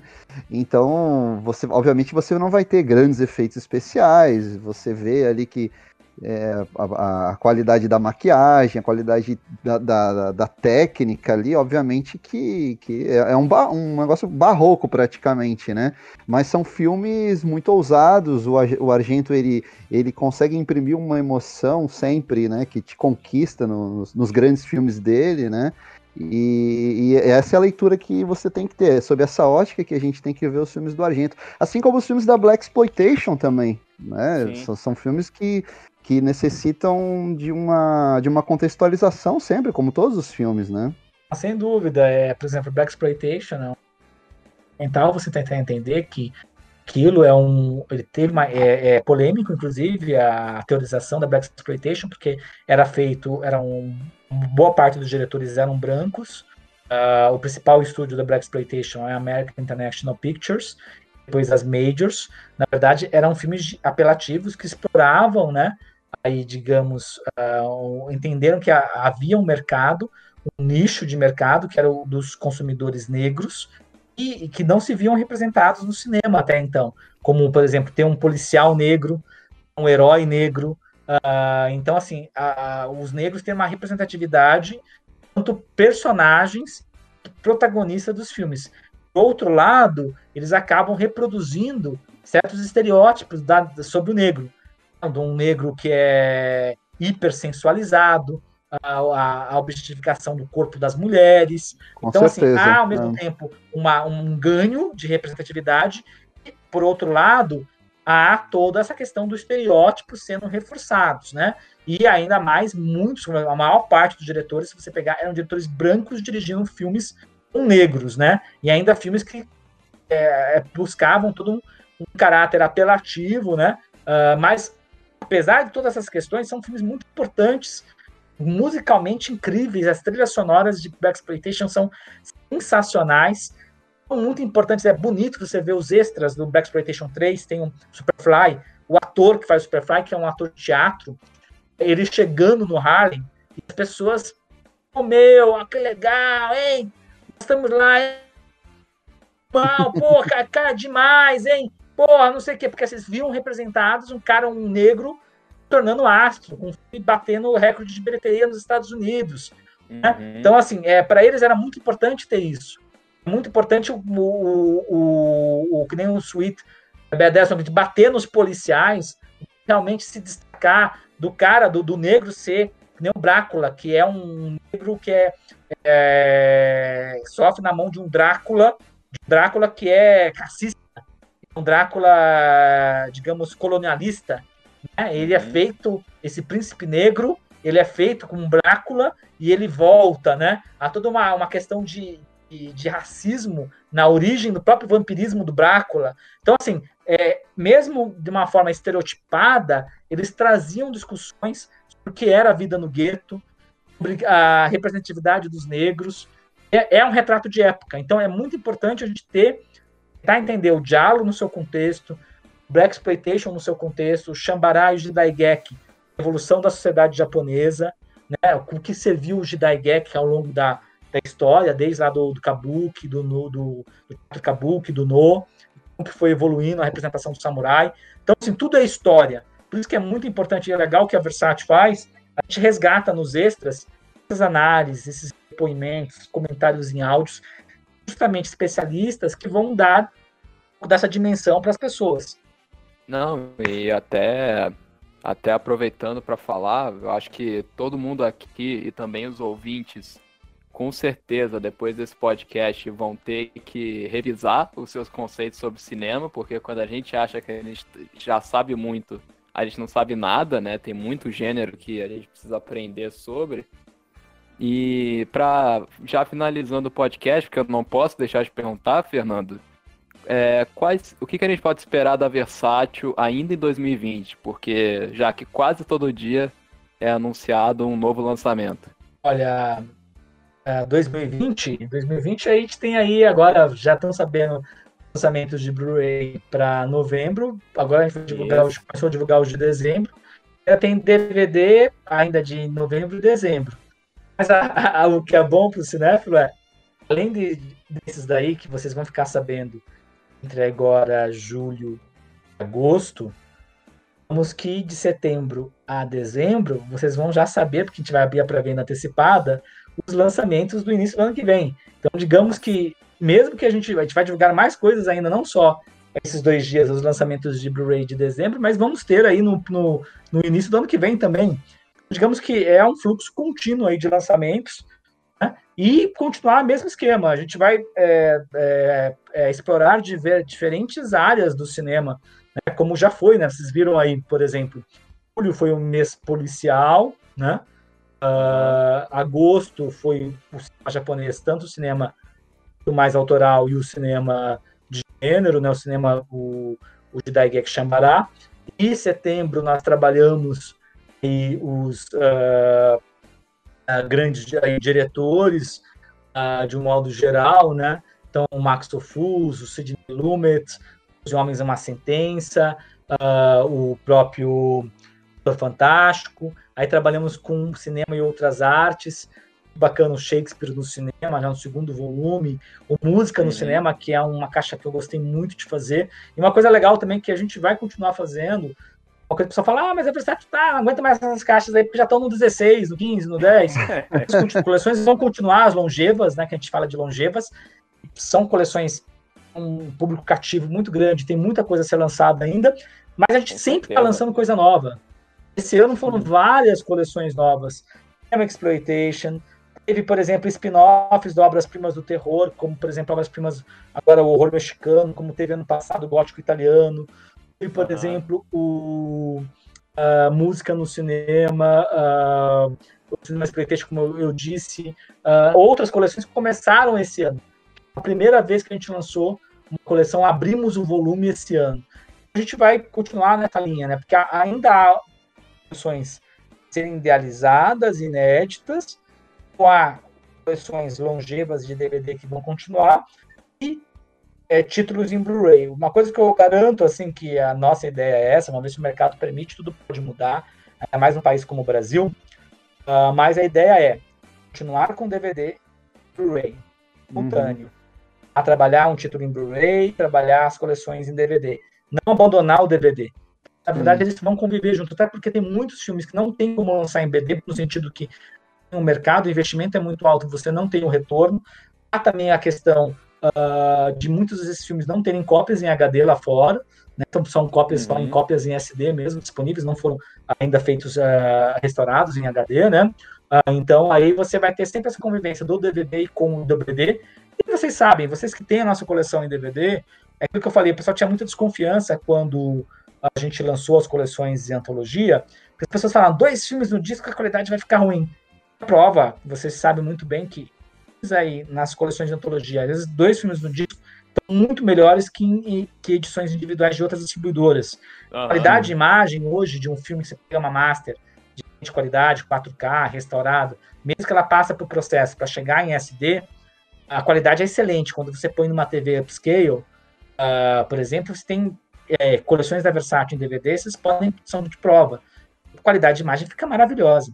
Claro que não é um BD, claro que não é uma cópia HD, mas é uma qualidade de imagem muito boa com upscale no aparelho de Blu-ray. Então, assim, uhum. vamos manter não, os DVDs, a, manter a, os Blu-rays, né? a qualidade da, da, do DVD é impressionante, assim, eu vejo, na verdade, assim, claro, você nota que não é um, um, um Blu-ray, né, mas uh, eu vejo pouca diferença, assim, de vários outros Blu-rays que eu coloco para rodar. Até corrigindo, realmente, você tinha falado lá da, da, da caixa do Kurosawa, é que eu me lembro que na época eu comprei os, as, os dois boxes juntos, né? Meio que vem, tava vendendo junto, acho que era na, nas americanas já faz tempo. E aí eu fiquei na minha cabeça que os dois eram versátil, mas realmente, né? O Bergman é versátil e o, aquele Kurosawa que era avulso, né? A caixinha era, era da Continental. Mas você tava falando aí do Doze Homens, só pra. A gente já tá caminhando pro final, mas eu fiquei na dúvida, tava consultando a edição. É, quantas versões do Doze Homens tem? Tem a versão do Lumet e tem a versão do Friedkin, né? É, na verdade, uma... na verdade existe uma, uma versão já que vai estar no, no DVD, que é a versão que o próprio uh, agora me falha a memória que eu estou trabalhando nessa edição agora, que é uma versão que foi feita para TV do próprio Lumet, né, uma versão, na verdade o Lumet é um diretor que saiu Sim, começou. ao Lumet uhum. da, da, televisão. Ele tinha larga experiência de televisão quando ele passou para cinema. Né? Ele fez já uma adaptação dos Homens e uma Sentença à TV, né? E aí depois o filme de estreia dele, aliás, uma das maiores estreias da história do cinema, né? Acho que a metade dele de estreia dos Homens e uma Sentença. Uh, e aí ele faz para o cinema. Aí a outra versão, na verdade, a versão das duas versões conhecidas, a do Lumet, a do Lumet de 57, e a versão do, do Friedkin, né? Que Jack Lemmon nem encabeçou, né? Essa versão do Jack Lemmon é a versão que a Obras Primas do Cinema chegou a lançar em DVD a questão de anos atrás, já está fora de catálogo. Uh, então, por isso que a gente até não reprisou ela, porque não tem em HD, uhum. e é só uhum. lançar lá em SD. Não colocou lá, colocou nos extras. Aí seria, né, a Obras Prima já lançou, né? A gente preferiu fazer o quê? No BD ter o filme restaurado e ter todos os extras, são quatro horas e meia de extras, Inclusive, essa primeira versão para TV, que é raríssima, ela vai estar tá no DVD de extras, entendeu? Ah, entendi.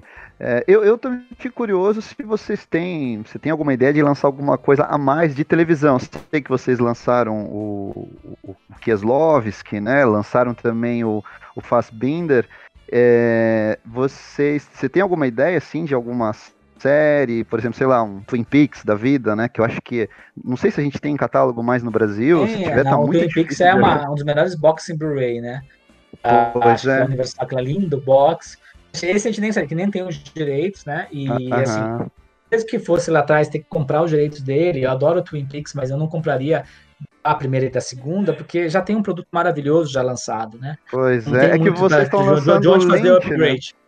Sim, é, mas assim, é, não tem, assim, aí vale a pena quando é, por exemplo, o Homem Elefante só tinha saído em DVD. Pois é. O História Real só em DVD. E Cidade dos Sonhos, DVD com aspecto errado. Uhum. É, o filme saiu 4x3.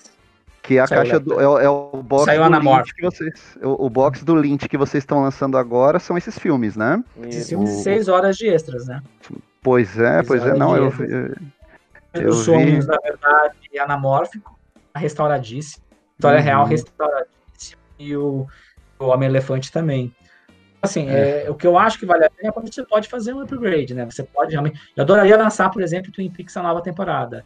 A Sim. última que saiu, que é a cinema elegeu o melhor filme, acho, daquele ano, né? O melhor filme aí da, da década de 2010, né? Foi, então, assim, é, é, seria maravilhoso poder lançar isso daí, porque não saiu em mídia física ainda. Então, eu adoraria lançar aí, se tivesse a oportunidade, claro que eu lançaria, os fechados. Então, uh, eu acho que assim, a, o, o mercado e a, o que é versátil, as primas e outros vão tentar fazer é, é trabalhar, assim, entender que o mercado de home video é um mercado de nicho, mercado uhum. nichado, ou seja, um mercado, até horrível falar a expressão nichado, mas é um mercado que é, são poucos colecionadores, colecionadores fiéis, se vendem em grandes quantidades, se vendem em quantidades constantes, para empresas pequenas, é um independente, é um mercado interessante. Para as majors, talvez não seja um mercado interessante, porque elas ganhavam muito dinheiro nas grandes livrarias, em grandes quantidades. E DVD no Brasil, uh, da Disney, uhum. quando a Disney ainda estava no Brasil, hoje é a Cinecolor que representa, né? A Disney aqui no Brasil, a DVD da Disney que teve tiragem de 500 mil exemplares. Uhum. 500 mil exemplares, gente, um, um material da Versátil, tiragem básica, geralmente é de mil, duas mil exemplares, né? Uhum. Você ter um material de 500 mil exemplares, né? É, é, é algo impressionante. É. Para vocês verem que assim, as mídias elas trabalham com grandes quantidades, eles trabalham com é uma operação que é, exige demanda altos lucros, grandes quantidades. Por isso que você vê que é, as mídias praticamente elas não têm quase lançado quase nada. Mercado caiu muito em números de lançamento. Ficou foi o colecionismo, edições para colecionadores, para cinéfilos. Aí o cinéfilo, quem ficou é muito exigente. Isso que assim, é, eu faço aqui é, os filmes, né? Trabalho na curadoria e eu tomo o máximo de cuidado, penso com carinho em todo o processo e procuro evitar possíveis erros, mas acabam acontecendo, é normal. Uh, porque eu sei que o, o, quem está lá na ponta, que vai receber o produto, que vai comprar, é exigente. Vai querer realmente a cópia grau, correto, boa imagem, querer os extras, uma boa tradução qualquer deslize nosso que passa, né, é, é, é, eu fico, eu, às, vezes eu, eu, vezes nem gosto de olhar quando tudo chega, cara olhada, mas nem coloco para ver o filme de novo. E quando eu vou ver o filme de novo, eu revisei e falei, pô, isso daí. Dá lá um erro de ortografia. Então, por exemplo, agora mesmo aconteceu um caso. Uh, Capital Essencial. Uh, o, a gente revisou todas as traduções, fizemos traduções dos extras, eu traduzi, inclusive, traduzi, aliás, o comentário em áudio. As legendas, havia traduções existentes do Christine, do é, do Mundo a, e do Bruma Assassina, que tinham saído nas edições em DVD aqui, é, com muitos erros. A gente refez tudinho, né, do Enigma do Outro Mundo, do Assassina, mas mesmo assim, tendo todo o cuidado, ou seja, a tradução nossa está bem melhor que a tradução que tinha das Majors DVD, por exemplo, passou erro. Então, por exemplo, tem um momento lá que era Ficar, ficou ticar. Tipo erro de uhum. ortografia, né? Uhum. É, você entende a frase, mas assim, é um erro, trocou uma letra. Aí, pô, você fica. Aí uma pessoa pegou lá e colocou: olha, tem erro de legenda no Christine. Quase falei, meu amigo, faz o Christine seu em DVD da, das festas que a Sony lançou, você vai achar um monte de erro. Contar que você acha que às vezes coisa nem traduzida. E às vezes GC que aparece no filme, né? Que é letreiro que não foi traduzido a gente toma cuidado para traduzir. Então, mas assim, passa, porque infelizmente, assim, é o processo de uma empresa pequena, uma empresa independente. A gente não pode, como uma editora que tinha, uma que faliu, a Naif, uma editora maravilhosa. A Naif, ela tinha o quê? Um processo que eram dois, três revisores. A evitar, que nem eles falavam, a média de erros no mercado editorial é de 5%. É, a gente quer chegar a 2% gente passava por três revisores. Não tem como fazer isso, né? Simplesmente é, na, é. na atual situação. O ideal seria isso, mas demoraria muito mais os processos todos, né? Para poder lidar para a produção. Por exemplo, agora falando com vocês, nós estamos no dia 9 do 7, liberando aqui dois produtos. Eu liberei agora essa semana Doutor Fantástico, foi para a fábrica. E agora estou uhum. liberando a arte do Max e o Música no Cinema.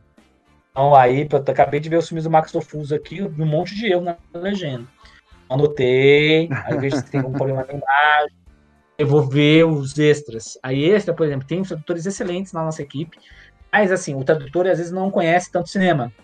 E tem muitas expressões de jargão não se conhece. Então, o famoso erro de expressão de jargão, aquela transmissão do Oscar da Globo, que chamaram tradutores que vão para a tradução simultânea, são os melhores tradutores. Tradutores que recebem mais dinheiro do mercado. Tradutor de tradução eh, simultânea, tradutor juramentado, são os aí, tradutores aí de grandes editoras são os principais cargos para tradutor, né? O tradutor de simultânea, ele foi traduzir supporting actress, supporting actor, um ator de suporte, atriz de suporte.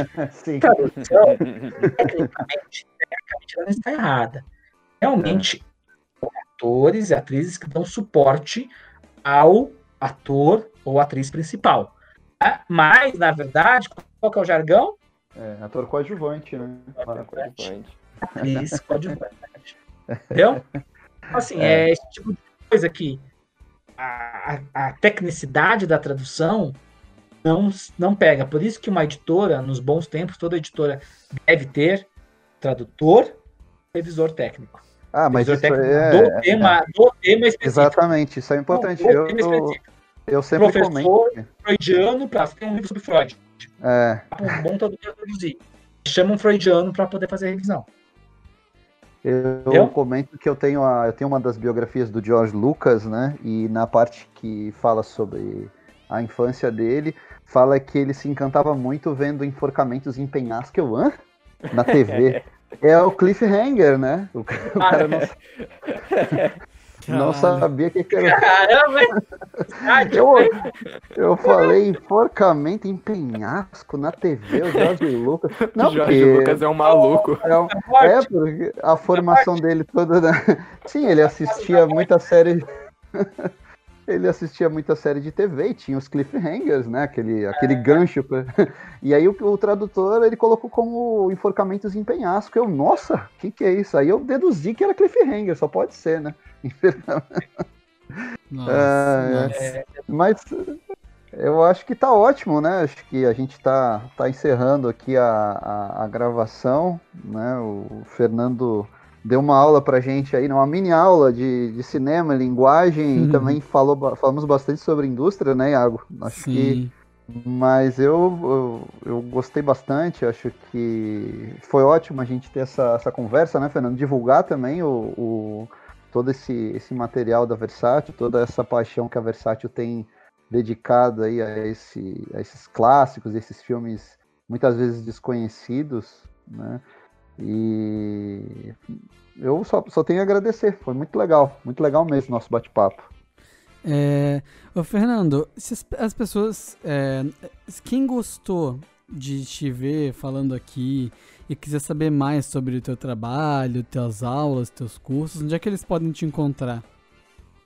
Ou, na verdade, eu sou meio relapso, eu não tenho uma página profissional, assim, uma página tal lá na no Face, e ter um blog, alguma coisa nesse sentido. É, mas, por outro lado, eu sou uma pessoa bem acessível. Então, se quiserem me adicionar, é só procurar Fernando Brito, né? O, lá na, no Facebook uh, e, me, me, me, adicionar, né? Eu sempre posto. Eu uso mais o Facebook, na verdade, que o Instagram. O Instagram sou preguiçoso para usar, mas tem que usar mais. E uh, quem quer acompanhar todo mês, por exemplo, eu faço o canal Versátil, né? Que é o no Versátil HV no YouTube, tem a, o canal, né? Aí eu faço o canal Versátil, que é uma apresentação, um comentário, na verdade, sobre os lançamentos daquele mês. Parece que assim, ah, é uma coisa muito institucional, não. Eu procuro comentar sobre os filmes, falar da importância, falar das caixas, o que eles representam, né? Realmente, agora estão tão em áudio, com imagens editadas, antes apresentava presencial, né? E vocês encontram lá o canal Versátil de cada mês, muitos bate-papos meus também disponíveis no YouTube, né? É, que eu gravei com críticos. A, a, entrevista com o Daniel Borges, no canal do Daniel Borges, Fernando Brito. Um Marden, Machado no Cinemarden, que eu recomendo, é bem legal. E tem uma palestra minha, Fernando Brito Conassini. Na verdade, eu gravei uma aula, uma longa aula, uma palestra de 45 minutos, se não me engano, que eu falo do mercado de vídeo brasileiro. Eu falo da, do colecionismo, da origem do DVD, qual foi todo o processo, processo do VHS para o DVD, do salto qualitativo, de como foi todo o conceito por trás aí uh, desses anos todos de mercado de home video. Bem bacana para quem quer se interessar para o colecionismo, ser um pouco mais, é, eu recomendo. Né? E uh, já participei de podcasts aqui como o de vocês, o podcast Filme Clássicos é um grupo muito legal, encontrar no Facebook também. Eu vou participar agora, aliás, convite aqui, né? Uh, eu vou participar de um episódio no dia, a gente vai gravar agora no dia 24, sobre o Mikio Narusi, que é um grande diretor japonês, um dos grandes mestres, junto com o Kurosawa, Zui Mizuguchi, um mestre do melodrama. E eu vou gravar, a gente vai falar de três filmes do Mikio Narusi, porque a gente vai lançar a caixa agora, o Arte de Mikio Narusi, uh, pela Versátil em agosto. Então, assim, Fernando Brito aí, versátil, você vai encontrar bastante coisa. Vontade de me adicionar, eu converso com todos os colecionadores é, de todo o Brasil. Tem pessoas que eu falo que são de Manaus, muita gente do Sul, muita gente do Centro-Oeste, muita gente do Nordeste. Todos eu trato com o mesmo carinho, com o mesmo respeito, dão muitas sugestões, é, também fazem críticas, fazem observações, e eu trato todos na medida do possível. Se eu demorar para responder alguma vez, não estranhe, porque é uma rotina muito puxada, é porque eu tenho que dar dou aula, faço a curadoria, tenho a minha família, então assim é complicado uhum. administrar tudo e ter tempo para tudo, né? Mas a gente, na medida do possível, a gente procura dar atenção. Aqui, por exemplo, o Lauro é uma prova, né? E sempre a gente vai conversando de vez em quando lá no Messenger, passa as mensagens, as coisas que ele está acompanhando, eu dou umas dicas para ele, a dica para ele do Nosferatu, lá, das edições, ele foi lá. É muito bacana assim, compartilhar essas impressões aí com vocês, o, o Leonardo, todos aí já conheço há algum tempinho, né? A gente sempre é, é um prazer conversar e, e eu peço até ah, publicamente, já era para ter participado aqui desse podcast já há algum tempo, eu nunca arranjava tempo para participar, né? Eu tive a, a, felicidade de participar hoje. Eu agradeço a oportunidade, tá, o a convite. gente que agradece, cara. Quem escutou aí, quem está escutando esse podcast, agradeço muito também por ter dedicado esse tempo para nós aqui essa conversa. Me desculpem qualquer coisa que eu falei do Nolan, do Inharito. não, acho não, legal, gente... acho que é super debatível, é super discutível. Isso aí você resolve, isso aí você resolve com o Lauro, na verdade, só. É. Não, não, eu. eu, eu, eu, eu Nolan, né? Oh, eu, não, não, eu, eu tô bem que... de boa com o Nolan. Não, tô, eh, assim, ó, acho que todos nós, assim, aí também, a gente até coincidentemente, a gente estava comentando antes da, da gravação em off, antes até de você chegar, sobre o Nolan, que um dos nossos próximos podcasts programados vai ser sobre ele, né? Que a gente vai aproveitar. É, vai aproveitar o lançamento do Tenet agora e vamos fazer uma retrospectiva da carreira do Nolan. E acho que a gente gosta, acho que você também deve gostar dos filmes dele, né? Trevas, A Origem, o. Claro, claro. Inésia, tem filmes muito, muito interessantes. Mesmo assim, quando a crítica que eu faço do Dunkirk, por exemplo, uh, eu acho que assim, mesmo quando as coisas não dão muito certo, uh, existe, tem coisas boas também, não é assim, não, não tô jogando tudo fora. Sim, o é um cineasta, vale destacar, é um cineasta cinéfilo, é alguém que conhece cinema. Né? Inclusive é muito interessante, o Nolan tem uma relação com o filme no ar. Quem não sabe, o Nolan está na Versátil. E tem depoimentos dele sobre, por exemplo, o The, The Line-Up, né, que é o, o filme do excelente do Don Siegel, o Sádico Selvagem, está na Sim. caixa na volume 4, que é um ótimo filme do Don Siegel, né? dá o depoimento sobre o filme. O dele agora, na caixa filme noir britânico, que ele fala sobre a influência do a Carol, Carol Reed, do Terceiro uhum. Homem. Terceiro Homem. Homem. Então, assim, o Nolan ele participa de vários documentários sobre cinema, documentários sobre filme noir. Então, é uma pessoa que tem, sim, um contato, entende a história do cinema, assim, o que eu acho que ele acaba caindo, infelizmente, nos seus mal, no mau momento, no, numa espécie de, de um formalismo. Como, por exemplo, eu adoro David mas eu não engulo o Império dos Sonhos. Já fui a maior expectativa da minha vida, uma das maiores expectativas que eu tive. Adoro Estada Perdida, adoro Cidade do Sonho. E foi uma grande decepção, que eu acho uma ego trip total, o, assim, o, o Império dos Sonhos bons momentos, mas eu acho uma ego trip, assim, realmente não, não dá certo. Tentei duas, três vezes, depois ver de novo, assistir, mas não para mim não funciona. Eu, eu, eu, adoro o David Lynch, acho um dos diretores mais talentosos, gosto muito dele, muito. Isso não me impede de criticá-lo também, né? Quem sou eu, né? Não tô falando, sou eu para criticar o David Lynch, mas assim, eu tenho que falar para os alunos, uma coisa importante quando eu dou as aulas, eu dei um curso do Stanley Kubrick. Kubrick eu já dei dois cursos sobre ele. E eu falo, olha, gente, eu adoro o Kubrick, né? Eu gosto muito do Kubrick, mas eu vou falar para vocês. A coisa ruim que a gente tem hoje é esse culto excessivo. Transforma o Kubrick num deus, o Nolan num deus, o Tarkovsky num deus, o David Lynch num deus. Aí você não exerce a crítica a esses diretores em reconhecer sim os seus méritos, reconhecer essa contribuição para a linguagem cinematográfica, reconhecer filmes fabulosos que eles fizeram, mas reconhecer que certas coisas não deram certo, né? ou que você tem certas reservas, assim. é, e aí, por exemplo, quando eu falo falar do Kubrick, eu falo, gente, adoro o livro do Burgess, adoro Laranja Mecânica. A ideia eu acho muito interessante, mas acho que o filme tem um problema de forma no filme. Tem um problema, o filme ele é dividido e aquela forma, por exemplo, a forma da ultraviolência dos drugs no início e a uhum. forma da educação, da reeducação da laranja mecânica, o filme tem problema de ritmo. Tem um problema Sim. de ritmo, na verdade, a ultraviolência dos drugs é muito mais sedutora assim, a, a, a violência, ela, ela é, o filme está desconjuntado. Assim como, por exemplo, o do Iluminado. O Iluminado, assim, é muito interessante, porque eu trabalho com o Stephen King, trabalho com romance gótico. Gosto muito do Kubrick. Adoro o Iluminado como filme de terror. Se você não conhece o livro, é, ele é um filme realmente impressionante. O uso de espaço, é, um dos filmes mais que sabe trabalhar muito bem espaço criar terror. Né? O uso que ele faz do overlook, né? Ah, com o uso do Steadicam, o uso do, do, do, da, daquele espaço cênico do terror, é uma coisa impressionante. Só que ele, como adaptação, é uma adaptação terrível, né? Pegar o livro e pegar o filme, experiências completamente diversas. Por exemplo, a personagem, é, o personagem do Jack Nicholson uh, no Iluminado, é uma polêmica aqui, hein? Ele já entra no filme louco, como se fosse é. o personagem do, Estranho Ninho aquela é. sobrancelha, overacting total desde a entrevista. É verdade. Não é um processo de transformação do, do, do, do, personagem. O processo de transformação já é dado desde o início. A personagem da, da atriz do Robert Altman, que hoje está no asilo, já até morreu, a Shelley Duval, uma grande atriz é, do Altman, ela é uma histérica. Ela não tem dimensão. Ela é uma personagem flat character. E no livro não é assim uma flat character. Mas foi isso assim, que despertou a, a fúria, né, do, do Stephen é, King, né? Assim, realmente, como a adaptação é revoltante. É uma adaptação totalmente diversa da origem. Mas enquanto filme, é um filme muito poderoso, é um filme muito forte. Apesar que eu acho que o ato final também cai um pouco. Mas assim, independente de qualquer coisa, a gente tem que ter uma visão crítica, mesmo dos nossos ídolos.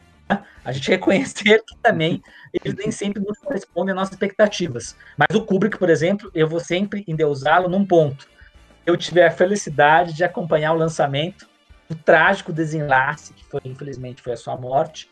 Eu fui um dos defensores desde o início, de olhos bem fechados. No cinema, duas, ah, três vezes bom. no cinema, fiquei encantado com aquele grão cinematográfico, aquele filme, escrevi sobre o filme na época, e é um filme que eu acho um dos melhores filmes dos anos 90. Eu também acho. É. Estrada Perdida. Olha é, o Lynch eu... com, é, o, com o Crash do David uh, Eu acho o filme fenomenal. Muita gente não gosta do filme. Muita gente não gosta. Defendo, assim, às vezes eu defendo um filme de um diretor que não é o filme que as pessoas defendem. E, e, e, e vice-versa. Então é muito legal a gente ter essa experiência, né? É, o Kubrick, eu, eu também tenho essa opinião do de Olhos Bem Fechados, e às vezes até arrumo polêmica. Eu digo que eu prefiro até o de Olhos Bem Fechados do que o próprio Nascido para Matar. Eu acho que o Nascido para Matar ele cai depois de toda a sequência de treinamento, ele vira um filme de guerra mais comum, assim. Eu, eu acho o de Olhos Bem Fechados um filme mais sólido dentro da proposta. Mas enfim, são polêmicas, né? De... Se a gente for entrar em todas aqui, né? É isso daí. Então tá certo, gente. Mais uma vez, obrigado. Obrigado a quem escutou aí, quem acompanhou, né? É. Estamos aí. Muita coisa boa. Esperem aí que amanhã tem, olha, é dia 10 do 7, que é sexta-feira. Vai ter bastante coisa boa aí de Blu-ray. Vocês vão ficar surpresos. Ah, droga. não conseguimos um furo. Não, não, não, não, não. Eu queria, eu queria só um filme ruim para ser lançado. É coisa boa, é coisa boa. É coisa boa. Essencial. Valeu, então. Mas, mas, mas é, então é isso, só lembrando para as pessoas seguirem a gente nas redes sociais, seguirem, é, irem lá falar com o Fernando, encher o saco dele. e até isso semana que vem. Um abraço, galera.